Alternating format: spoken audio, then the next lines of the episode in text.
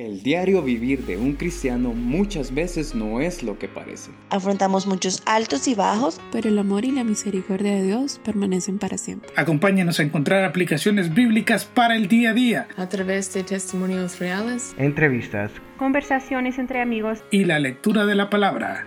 Comenzamos.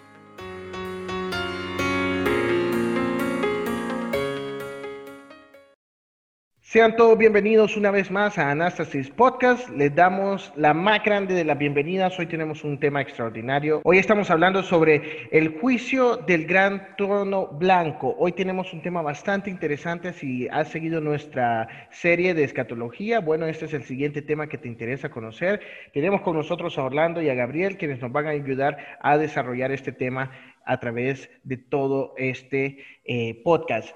Pongan mucha atención, traten de apuntar y si tienen preguntas recuerden que pueden escribirnos a anastasispodcast.gmail.com y recordándoles que estamos siempre dispuestos a poder responder sus preguntas o recibir sus comentarios. Comencemos con este maravilloso tema. Quizás sea un tema que necesite más de un programa, no sé, pero vamos a tratar de llevárselo hasta sus hogares para que ustedes puedan entender este elemento vital. Orlando, bienvenido, contanos, ¿de qué vamos a estar hablando acerca del el juicio ante el gran trono blanco? Muy bien, muchas gracias Ian. Realmente eh, es un, placer, ¿verdad? Es realmente un privilegio poder compartir con ustedes eh, este tiempo, ¿verdad? Con eh, Ian, Gabriel, ¿verdad? y todos aquellos que nos están escuchando esta transmisión. damos gracias a Dios por tu vida, ¿verdad? Donde quiera que estés, donde quiera que nos estés escuchando. Y como decía en nuestra oración, es que este estudio pueda realmente ser de bendición para todos los que nos siguen. El día de hoy eh, vamos a estar hablando un poco acerca del juicio del gran trono blanco. Y justamente, ¿verdad? Esta es una de las profecías que nos habla el libro de Apocalipsis. Si ustedes pueden ver, ¿verdad? ahí en Apocalipsis capítulo 20, versículo 11 dice, y vi un gran trono blanco y al que estaba sentado en él, de delante del cual huyeron la tierra y el cielo y ningún lugar se encontró para ellos. Entonces, vamos a estar hablando, ¿verdad?, acerca de este juicio final. Así podríamos eh, titularlo, ¿verdad?, en esta, en esta oportunidad. Este es el juicio último, ¿sí? Este es el juicio que va a marcar la eternidad para muchas personas. Y lastimosamente, ¿verdad? Todo el que eh, esté en este juicio, ¿verdad? El gran trono blanco, y su, dice la palabra de Dios, su nombre no esté escrito en el libro de la vida, lastimosamente esa persona va a tener que pasar una eternidad alejado de Dios, ¿verdad? Así que eh, esto es para todos aquellos que han rechazado el don de la gracia divina, ¿verdad? Eh, que encontramos en la persona de Cristo. Y, eh, y este gran juicio, ¿verdad? Depende de las obras. Será simplemente el momento en que se anuncien los distintos grados de juicio. Eh, y como vamos a estar hablando, ¿verdad? Durante esta, esta sesión, ¿verdad? Eh, la expresión el castigo se adecua al delito es una buena descripción de lo que tendrá lugar cuando los muertos se presenten ante el trono para recibir el veredicto que dependerá de sus obras, ¿verdad? Así que vamos a estar hablando un poco acerca de esto y esperamos, ¿verdad?, que esto pueda ser eh, de ánimo para todas las personas que nos escuchen para poder tomar una decisión creo que va a ser muy importante, ¿verdad? Que al finalizar eh, este estudio eh, puedas pensar acerca de tu vida y no solamente de tu vida aquí en la tierra, sino la eternidad. Eh, ¿Dónde vas a pasar la eternidad? Esa es una gran pregunta. Y eso es lo que queremos, ¿verdad?, estar estudiando el día de hoy. Excelente, qué bueno saber que esa pregunta va a estar vigente durante toda esta serie. Gabriel, tal vez nos ayudas a recordar qué fue el último evento que estuvimos estudiando o por lo menos una secuencia bastante breve de lo que hemos estado estudiando en esta serie hasta este momento. Bueno, todos los acontecimientos que hemos estado viendo, ¿verdad? En orden cronológico empezaríamos con el rapto de la iglesia. Durante está el rapto de la iglesia, en la tierra está sucediendo algo y en el cielo está sucediendo algo en la tierra está la tribulación, ¿verdad? La gran tribulación, y en el cielo está ocurriendo ah, los juicios ante el tribunal de Cristo, que probablemente, o no probablemente, pero van a durar estos siete años. Después de estos siete años, en el cielo comienzan las bodas del Cordero y Jesucristo desciende a la tierra para hacer la última campaña del Armagedón y luego instaurar, instaurar el reino milenial.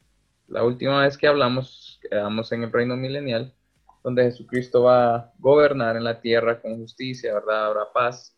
Pero al final de este milenio, ¿verdad? Satanás va a ser liberado de su prisión para volver a corromper la humanidad y eh, luego llegamos a este momento del juicio del gran trono blanco. Me llamó mucho la atención lo que mencionó Orlando en cuanto los, al juicio del trono blanco, ¿verdad? Que dependiendo de los actos, así va a ser el juicio. Tal vez nos podría explicar un poquito sobre esto.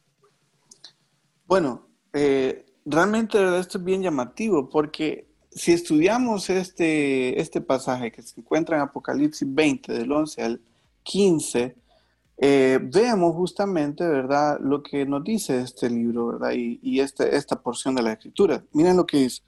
El versículo 11 ya lo leímos, pero el versículo 11 dice, y vi a los muertos grandes y pequeños de pie ante Dios, y los libros fueron abiertos, y otro libro fue abierto, el cual es el libro de la vida, y fueron juzgados los muertos por las cosas que estaban escritas en los libros según sus obras.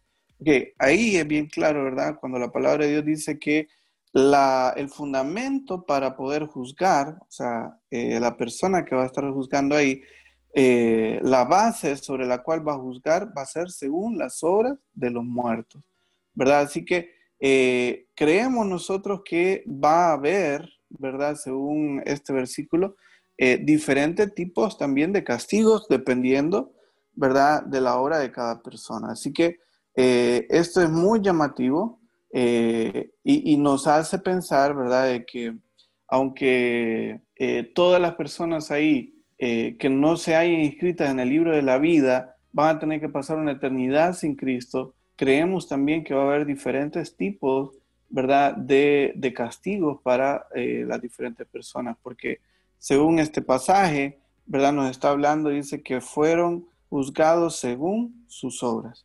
Entonces, eh, eso, eso también llama la atención. La Biblia comienza, ¿verdad?, con el primer pecado relacionado con el engaño de Eva a manos de Satanás, eh, y esto provocó el juicio de la muerte. La Biblia concluye con el último pecado de la humanidad provocado una vez más por los engaños del demonio. ¿verdad? Eso lo vemos en Apocalipsis 28 cuando hablábamos acerca de la última eh, revuelta, ¿verdad? O, la, última rebelión, ¿verdad?, que va a haber en contra de Dios. Y eh, este juicio, ¿verdad?, llega justamente después de esto, ¿verdad?, el juicio del gran trono blanco. Al finalizar el milenio, recordemos, Satanás, ¿verdad?, reunirá a todos los que quieran unirse con él en el último intento de destruir el plan y los propósitos de Dios. En lugar de conseguir su objetivo de destruir al pueblo de Dios y la santa ciudad, Satanás será derrotado Dios enviará fuego del cielo y destruirá, ¿verdad?, los que participen en este acto final de rebelión. Este pecado se convertirá entonces en el telón de fondo para el juicio final de Dios, sentado en el gran trono blanco, del modo que, ¿verdad?, el, el primer pecado de la humanidad conllevó el primer juicio y esta rebelión final provocará el juicio definitivo. Excelente saber que va a haber un juicio eh, que va a ser evaluado conforme a las obras de maldad que se hayan hecho. Ahora, ya hablaste acerca de que y ahí van a estar todas las personas, obviamente, que no se sometieron a la gracia y que no fueron salvos por gracia, tampoco que fueron eh, eh, en el periodo de, de los eventos del Apocalipsis fueron salvos o santos. Mi pregunta es, en este momento, del, ante el juicio del gran trono blanco, ¿quién es el juez? ¿Quién va a emitir la sentencia? Muy bien, e, excelente pregunta. Y la verdad que la palabra del, Señor no especifica claramente, ¿verdad?, quién es. Algunos creen que es, ¿verdad?, Dios el Padre. Otros creen que es Dios el Hijo, ¿verdad? Porque cuando nosotros vemos, por ejemplo, en Salmos capítulo 2, eh, vemos que al Señor se le entrega, ¿verdad?, toda la, eh, la potestad para juzgar, Entonces creemos también, ¿verdad? Que pudiera ser el mismo Señor Jesucristo quien está sentado en este gran trono blanco, ¿verdad? Entonces, como te digo, no, no hay una respuesta, ¿verdad? Que podríamos decir tajantemente es Dios Padre o es Dios el Señor Jesucristo, pero definitivamente, ¿verdad? La presencia divina va a estar ahí y ante este, ¿verdad? Eh, Dios grande, temible, ¿verdad? Eh, todas las personas van a estar de pie. Y, y, esto es bien interesante también, ¿verdad? Vamos a hablar acerca de diferentes cosas. Por ejemplo, pensemos un poquito acerca del color blanco, porque dice ahí, ¿verdad? Que el juicio, ¿verdad? Se llama el juicio del gran trono blanco, ¿verdad? Después de ver el gran trono blanco y que le fuera revelada la santidad de Dios, Juan vio, dice, todos los muertos, ¿verdad? Pero ese color blanco, pensemos un poquito acerca de esto. Miren, el color blanco probablemente está relacionado con las descripciones del juez que hallamos en Daniel 7, 9 y 10, donde nos habla del anciano de días, cuyo vestido era blanco como la nieve y el pelo de su cabeza como lana limpia y los libros, dice, fueron abiertos. Miren qué interesante esta relación y esta comparación de Apocalipsis 20, 11 con Daniel 7, 9 y 10. Esta imagen, ¿verdad? Es la que se asocia con el Señor Jesús, ¿verdad? En Apocalipsis 1, 14. O sea que la misma palabra de Dios, en este mismo libro que estamos estudiando, el libro Apocalipsis, se, asemeja también, ¿verdad?, las descripciones de, de Apocalipsis 1.14, cuando Juan ve, al Señor Jesucristo, ¿verdad?, eh, al principio de su revelación, como también, ¿verdad?, eh, estamos viendo nosotros ya casi al final del libro de Apocalipsis. Entonces, en Apocalipsis 1.14 se le describe como alguien que tiene una cabeza y unos cabellos que dice que son como blanca lana, como nieve. Y a lo largo del libro de Apocalipsis, la palabra blanco se asocia con la deidad y con aquellos que tienen una buena relación con Dios. Solo hay una excepción, ¿verdad? En Apocalipsis 6.2, donde el color blanco no tiene que ver con Dios, sino que es con el anticristo, recuerden, ¿verdad? que el anticristo viene montado sobre un caballo blanco, tratando de emular, ¿verdad? Tratando de imitar a la persona de Jesús. Pero definitivamente, ¿verdad? Eh, eso es una de las artimañas de Satanás por medio de las cuales va a querer engañar a una gran cantidad de eh, la humanidad, ¿verdad? Pensando de que eh, muchos de ellos van a, van a, creer que, que, el anticristo es justamente el Mesías prometido. y al, a la mitad de la tribulación, se van a dar cuenta que no, ¿verdad? Que este eh, ser realmente no tiene nada que ver con Dios, sino que eh, al contrario está en contra de Dios. Así que es bien interesante todo este tema. yo tengo una pregunta, Orlando, porque a veces la gente puede confundirse entre el juicio del gran trono blanco y el tribunal de Cristo, ¿verdad? A ver si usted podría exponernos una diferencia en, cuanto a estos dos acontecimientos. ¿Quiénes van a estar en el juicio del gran trono blanco? Claro.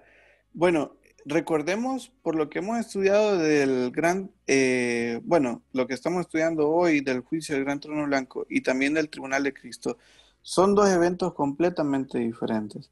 ¿verdad? En el tribunal de Cristo, eh, las personas que estarán ahí van a ser todas salvas. O sea, uno de los requisitos para poder estar en ese tribunal de Cristo va a ser que la persona haya recibido a Cristo como su único y suficiente Salvador. Y no solamente eso, sino que haya sido parte de la iglesia del Señor.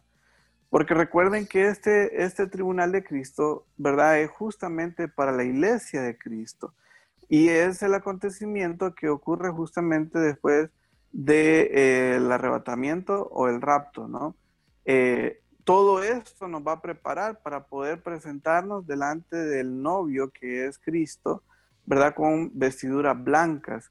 Y realmente, ¿verdad? En ese tribunal de Cristo, la palabra de Dios nos habla, ¿verdad? De que eh, justamente van a ser juzgadas nuestras obras, vamos a recibir premios que son las coronas, ¿verdad? Que la palabra de Dios habla, pero también, ¿verdad? Algunos van a sufrir pérdida. Eh, pero esa pérdida no involucra pérdida de salvación, lo que involucra, ¿verdad?, es que van a darse cuenta que en todo el tiempo que vivieron sobre la tierra, eh, y aún en el tiempo que eran cristianos, que fueron cristianos, no vivieron realmente para Dios.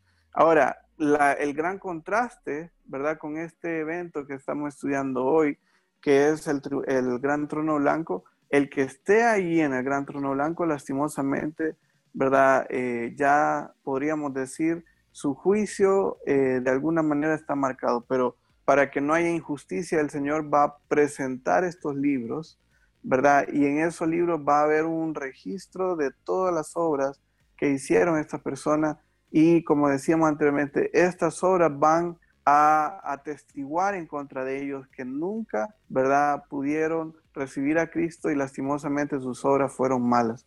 Y es por eso, ¿verdad?, que estas personas van a ser condenadas eternamente, ¿verdad? La palabra de Dios eh, eh, se refiere a esta, a esta condenación como la segunda muerte, ¿sí?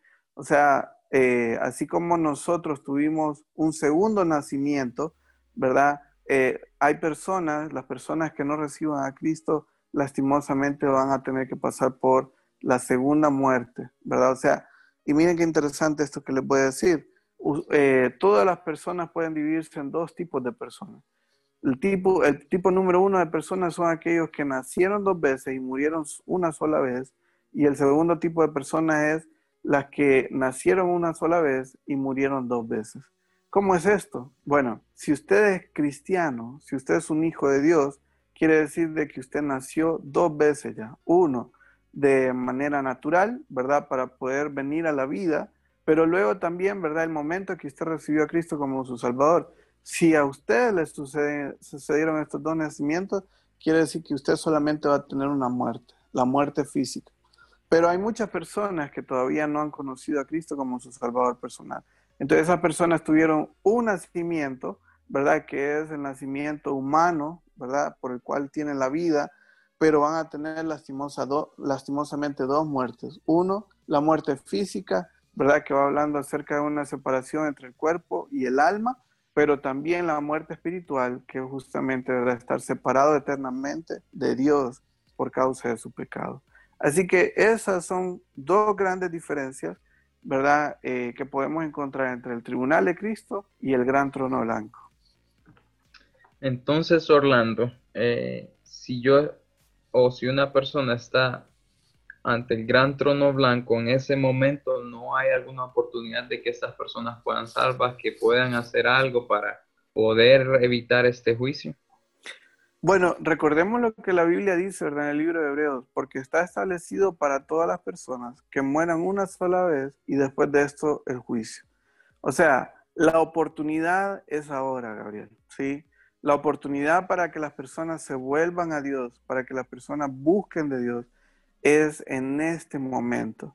Si hay alguna persona que todavía no ha recibido a Cristo, en este momento, durante esta vida, durante este tiempo de vida, eh, y lastimosamente muere sin Cristo a su corazón, esa persona, Gabriel, se la acabó el tiempo, el tiempo de gracia que el Señor está ofreciendo en este momento, ¿verdad? Acaba en el momento que la persona muere. Y en ese lugar, ¿verdad? En el juicio del gran trono blanco, van a presentarse todos los muertos, dice, justamente, ¿verdad? Esa es la palabra de Dios. Ahí dice, y Juan dice, ¿verdad? Esta palabra, vi a los muertos grandes y pequeños de pie delante del juicio del gran trono. Entonces, lo que podemos ver, Gabriel, es que estas personas tuvieron oportunidad para poder recibir a Cristo, pero lastimosamente nunca la aceptaron. Nunca pudieron, ¿verdad?, tomar una decisión por Cristo. Y eso es lo que lo lleva a estar, ¿verdad?, de pie delante del gran trono blanco. Y quiero, quiero mencionar así rápidamente una aclaración. El lago de fuego y azufre nunca fue creado, ¿verdad?, para la humanidad. El lago de fuego y azufre, según lo que nos dice Apocalipsis 20:10, ¿verdad?, fue creado para la bestia, el falso profeta, para Satanás, ¿verdad? Y para sus ángeles.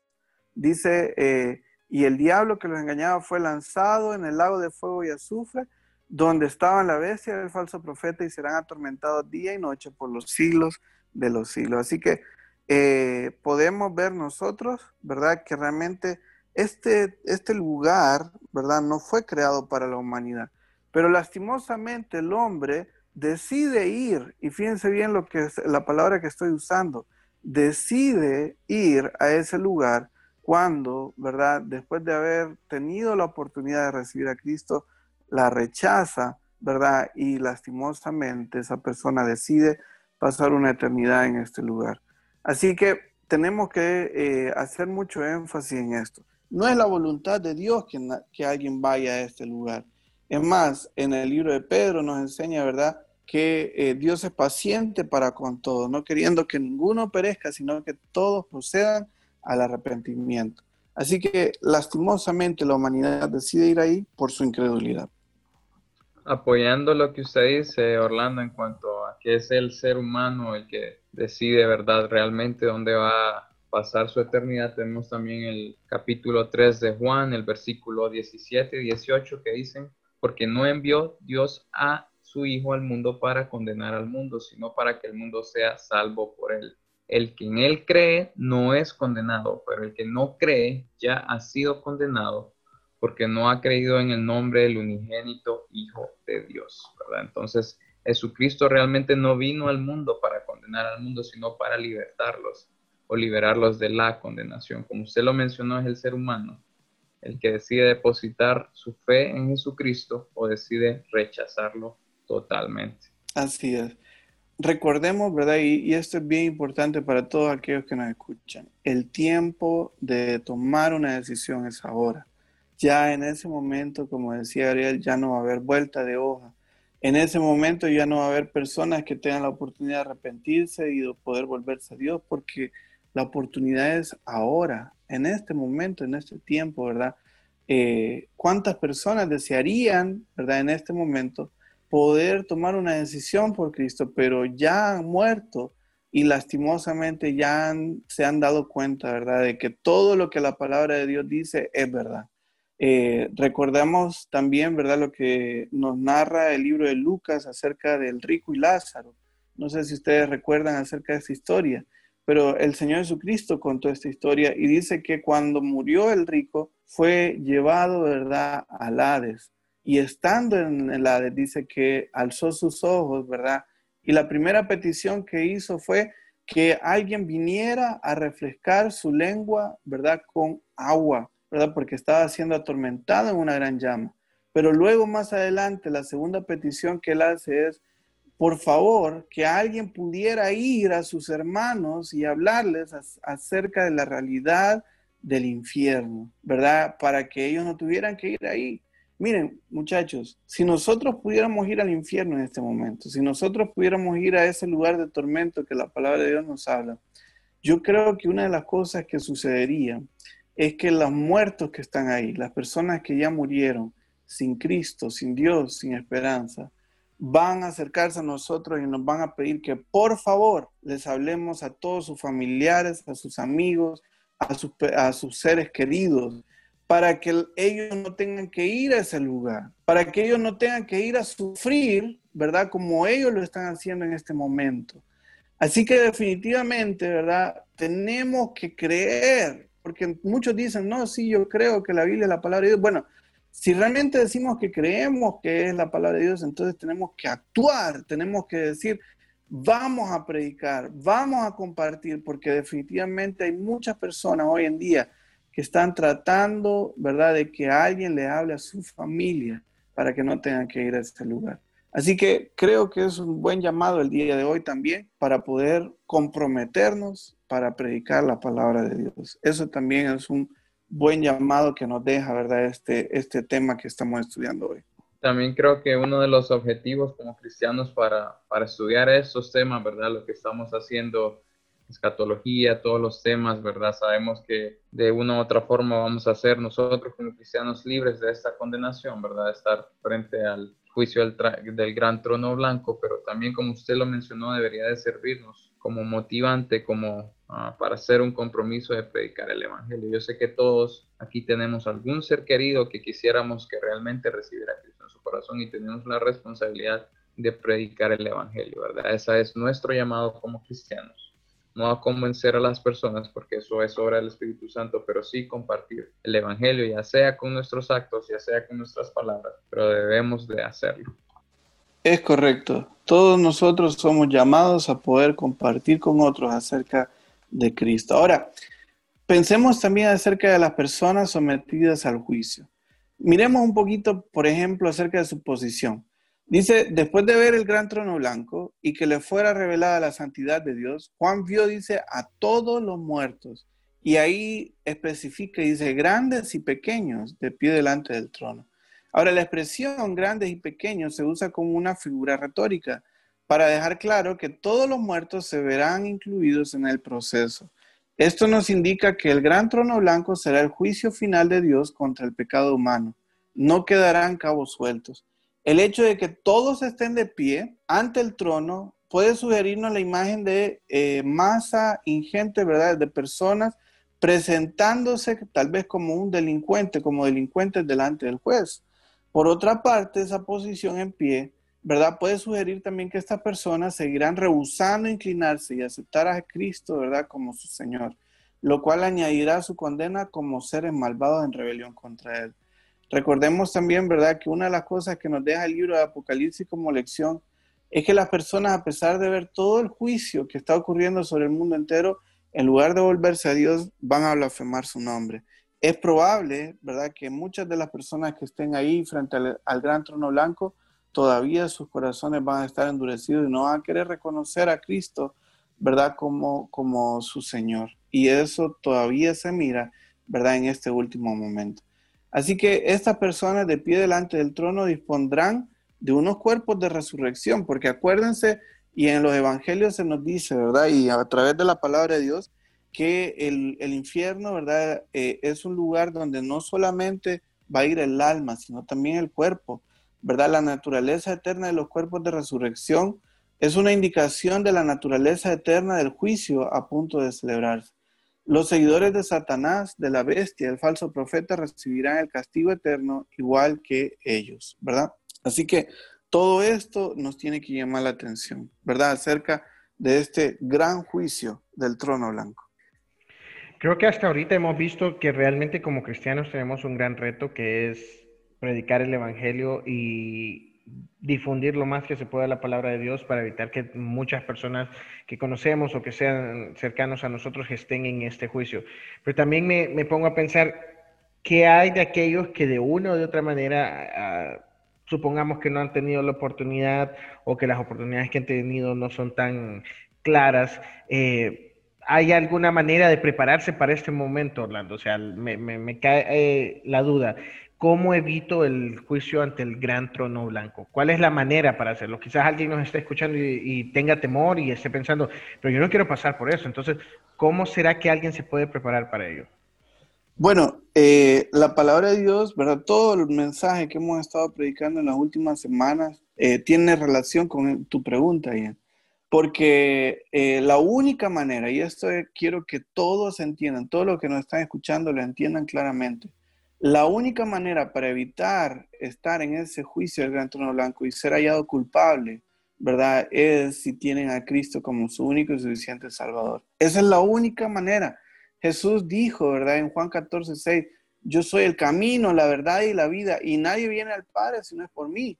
En otra parte de las Escrituras también nos dice, ¿verdad? Que Cristo es el único mediador entre Dios y los hombres, ¿verdad? Jesús es el único. Entonces, no hay diferentes caminos, ¿verdad? No se trata, ¿verdad?, de que todas las religiones nos llevan a Dios. No se trata, ¿verdad?, de que yo creo en Dios a mi manera y tú crees en Dios a tu manera y al final, ¿verdad?, todos creemos en el mismo Dios. Quiero decirles que eso es una de las mentiras más grandes que Satanás ha querido meter en la mente de la humanidad.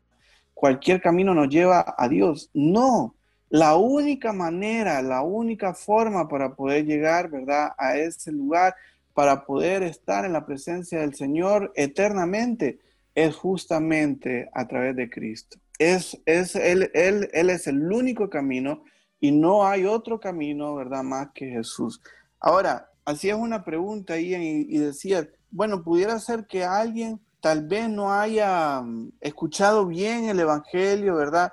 Eh, tal vez pudiera ser, por ejemplo, y, y, la gente siempre pone como ejemplos ¿verdad? Las tribus que están eh, metidas en una selva y que nadie les habla acerca de Jesús. Bueno, mira lo que nos dice Romanos capítulo 1, ¿verdad? Eh, versículo 20. Dice, porque las cosas invisibles de Él, su eterno poder y deidad se hacen claramente visibles desde la creación del mundo, siendo entendidas por medio de las cosas hechas, de modo que no tienen excusa. Escúchame bien, el punto es aquí, según este versículo, nadie va a tener excusa en ese juicio del gran trono blanco. Todas las personas recibieron de alguna manera u otra la revelación que Dios quería que ellos tuvieran. Algunos, ¿verdad? Se les estuvo predicando claramente, así como aquellos que nos están escuchando en este momento, ¿verdad? Aquellos que están escuchando este programa, de repente, ¿verdad? Usted está escuchando claramente el mensaje de salvación. Pudiera ser que hayan personas que tal vez nunca alguien les está predicando o les pudo predicar como nosotros lo estamos haciendo el día de hoy. Pero nadie, según este versículo, nadie va a tener excusas. La creación misma nos da evidencia de que Dios es real, ¿verdad? Y por medio de eso nosotros podemos darnos cuenta, ¿verdad? De que Dios existe y que en algún momento, ¿verdad? Tendremos que dar cuenta delante de Él. Así que podemos tener bien claro esto, Ian. Nadie tendrá excusa. Nadie, absolutamente nadie. Sea que usted creció en un ambiente, ¿verdad?, donde le predicaron la palabra de Dios muchas veces y a pesar de todo eso usted rechazó, como también, ¿verdad? Pudiera ser que hayan personas que tal vez nadie les habló claramente de la palabra de Dios, pero por medio de la creación ellos se dieron cuenta de que existe Dios y no le siguieron. Así que nadie, absolutamente nadie, tendrá excusa. Orlando, eh, usted anteriormente mencionó en cuanto a los libros, ¿verdad? Que se van a abrir los libros para ver cómo va a ser el juicio ante el gran trono blanco, ¿verdad? Y se menciona aquí el libro de la vida. Tal vez usted nos podría compartir qué es este libro de la vida y qué tengo que hacer yo para poder tener mi nombre ahí, saber o tener la seguridad de que mi nombre va a estar escrito en este libro de la vida. Muy bien, eh, es muy interesante su pregunta, Gabriel. El libro de la vida. ¿Qué es ese libro de la vida? Bueno, Apocalipsis 20:15, ¿verdad? Nos deja bien claro, ¿verdad? Eh, y, la palabra de Dios lo menciona, ¿no? En este pasaje que hemos estado estudiando. Dice, ¿verdad? En ese versículo, y el que no se ha inscrito en el libro de la vida fue lanzado al lago de fuego. ¿Qué es ese libro de la vida? Bueno, este versículo respalda sin duda la idea de que los muertos malvados serán arrojados al lago de fuego. Porque en las escrituras, ¿verdad? O, lo que eh, cuando abran el libro de la vida, esas personas no van a estar ahí. Ese libro de la vida parece estar asociado solo a los creyentes. En el libro de la vida no figurarán los nombres de ninguno de esos muertos impíos. Pero si Juan ya había dicho que los muertos no salvos ya habían sido juzgados mediante los libros, ¿por qué incluir de nuevo esta afirmación adicional? Bueno, aunque lo general, por lo general asumimos que el libro de la vida registra los nombres de todas las personas salvas a lo largo de la historia, será mejor, ¿verdad?, considerarlo como un archivo de todos aquellos que serán salvos en este mundo durante un periodo de tiempo específico. Entonces, debido a que el gran trono blanco aparece como el último juicio mencionado en la escritura, la presencia del libro de la vida puede sugerir que los justos que hayan vivido durante el milenio y hayan resistido los ataques del enemigo se presentarán delante del Señor como el resto de los creyentes que fueron antes de ellos para ser juzgados de acuerdo con sus obras. Así que, eh, Gabriel, es bien interesante, ¿verdad? Este libro de la vida se cuenta, ¿verdad? Que en el tiempo del Señor Jesucristo había un libro, ¿verdad? Que era como, pudiéramos decir, como el registro nacional de las personas, ¿no? Cuando una persona nacía, entonces esa persona se le inscribía en el libro de la vida. Pero se decía que eh, cuando esa persona moría, se le borraba o se le tachaba, ¿verdad? Entonces así ellos llevaban un registro de quiénes estaban vivos y quiénes no. Eh, cuando la palabra de Dios nos habla del libro de la vida, ¿verdad? Es que una persona que ha recibido a Cristo, eh, su nombre es inscrito, ¿verdad? En el libro de la vida y ese nombre nunca va a ser borrado, nunca va a ser quitado del libro de la vida. Así que podemos entender, ¿verdad? Que es un registro divino, ¿verdad? Donde están anotadas todas las personas que han recibido a Cristo como su único y suficiente Salvador y que nunca su nombre va a ser borrado, ¿verdad? De ese, de ese lugar. Así que eh, es bien interesante porque habla de los libros, ¿verdad? Que dice que los libros fueron abiertos esos libros pudieran, ¿verdad?, eh, referirse a el registro de todas las obras de todos los que hicieron, ¿verdad?, sus obras aquí en la tierra, ¿verdad? Y, lastimosamente, ¿verdad? El, pudiéramos decir, eso va a ser una evidencia en contra de ellos, pero la evidencia más grande de todas es el libro de la vida. El que esté inscrito, su nombre esté anotado ahí en el libro de la vida, entonces esa persona va a poder pasar una eternidad con Cristo, ¿verdad? Eh, y, va a disfrutar de todo lo que el Señor tiene preparado para su pueblo.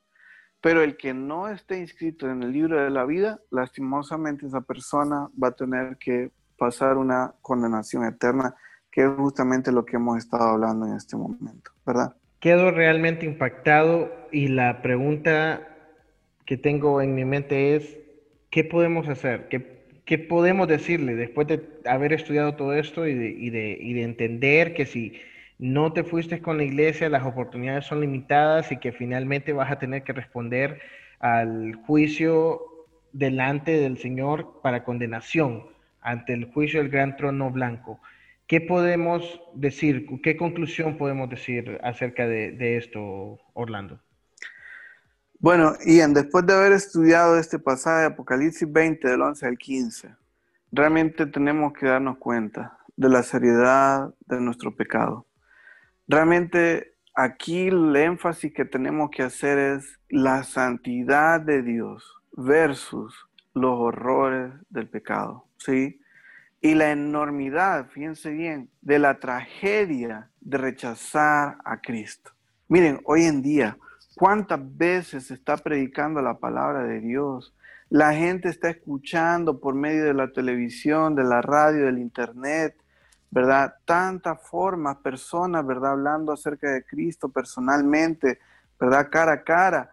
Y la gente hoy en día sigue rechazando a Cristo, sigue rechazando la palabra de Dios. Miren, cuando estudiamos este tema del juicio del gran trono blanco, ahí realmente nos damos cuenta que es una tragedia grandísima el hecho de rechazar a Cristo. Esto debería sensibilizarnos mucho más acerca de la importancia de tomar una decisión el día de hoy, de poder, ¿verdad?, estar seguro de nuestra salvación, porque llegará un momento, y como lo decíamos anteriormente, llegará un momento que ya no hay vuelta de hoja ya no hay más oportunidad. Y en ese momento, en el juicio del gran trono blanco, todas las personas que estén ahí lastimosamente ya no van a tener vuelta de hoja. Así que yo quiero hacer este, esta última invitación en este, en este momento.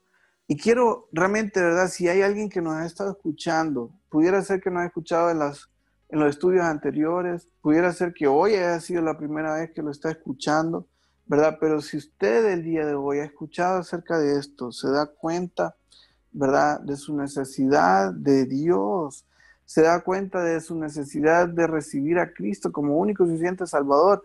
Quiero decirle, no deje pasar esta oportunidad. La palabra de Dios nos llama, nos invita, nos anima, nos dice, porque hoy es el día de salvación, hoy es el día, ¿verdad?, de decisión. Así que no deje para mañana lo que usted puede hacer hoy. No cometa la equivocación que muchos han hecho a través de los tiempos. Tengo tiempo, dijeron algunos. Mañana, cuando sea más grande, ¿verdad? Cuando de repente, ¿verdad? Viva otra realidad. ¿Saben qué?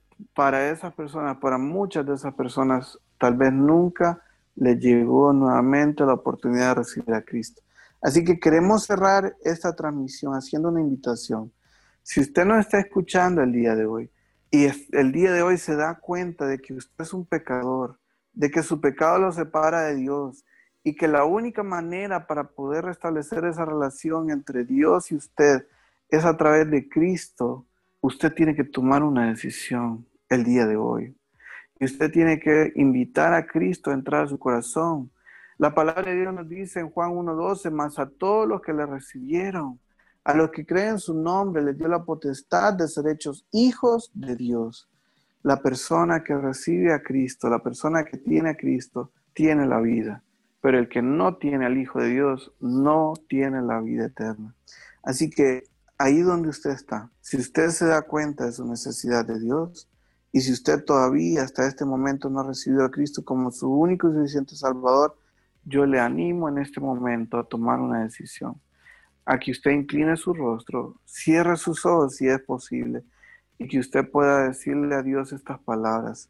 Dígale, Dios, el día de hoy yo entiendo que tú me amas y que tú quieres lo mejor para mí. También me doy cuenta que no he tomado la decisión más importante de mi vida. Todavía no he recibido a Cristo como mi único y suficiente Salvador. Pero en este momento, en este lugar, quiero tomar esa decisión. Quiero recibir a Cristo. Quiero invitar a Cristo a entrar a mi vida, a que sea mi Salvador. Y en este momento, en este lugar, te pido perdón por todos mis pecados y te pido que mi nombre sea inscrito en el libro de la vida. En el nombre de Cristo Jesús, oro. Amén. Si usted tomó esa decisión, nuevamente le animamos a contactarnos. Escríbanos, ¿verdad? A los correos que le van a dar a continuación, ¿verdad? Eh, y, trate de comunicarnos porque nuestro interés no solamente que usted reciba a Cristo, sino también queremos ayudar a que usted crezca, ¿verdad? Que usted pueda eh, conocer más a su Salvador. Y qué privilegio sería para nosotros poder ser instrumento de Dios eh, para que muchas personas puedan crecer en los caminos del Señor. Así que por favor, si usted tomó una decisión esta noche, háganoslo saber. Nos encantaría saber de usted. El Señor le bendiga. Como mencionó Orlando, ¿verdad? Hoy es el día de salvación. No es mañana, no es pasado, no es en unos años, sino hoy es el día de salvación. Si usted tomó una decisión por Cristo el día de hoy, si usted reconoció a Jesucristo en su vida como su único, suficiente y verdadero Salvador, le invitamos a que pueda comunicarse con nosotros al correo anastasispodcast.gmail.com o sino que se pueda comunicar con nosotros a cualquiera de nuestras redes sociales en Instagram y en Facebook como Anastasis Podcast. Le invitamos y le animamos que pueda compartir esta gran noticia con nosotros que va a ser de gozo y de alegría que también podamos ayudarle a saber qué es lo que hay que hacer a continuación. Que Dios les bendiga. Bueno chicos, eso es todo por hoy. Gracias por sintonizarnos en nuestro programa Anástesis. Te invitamos a que sigas escuchando nuestros próximos episodios para así juntos poder seguir conociendo más de la palabra de Dios y su voluntad para nuestras vidas. Recuerda si deseas contactarnos puedes hacerlo a través del correo anastesispodcast.gmail.com. Te esperamos y muchas bendiciones.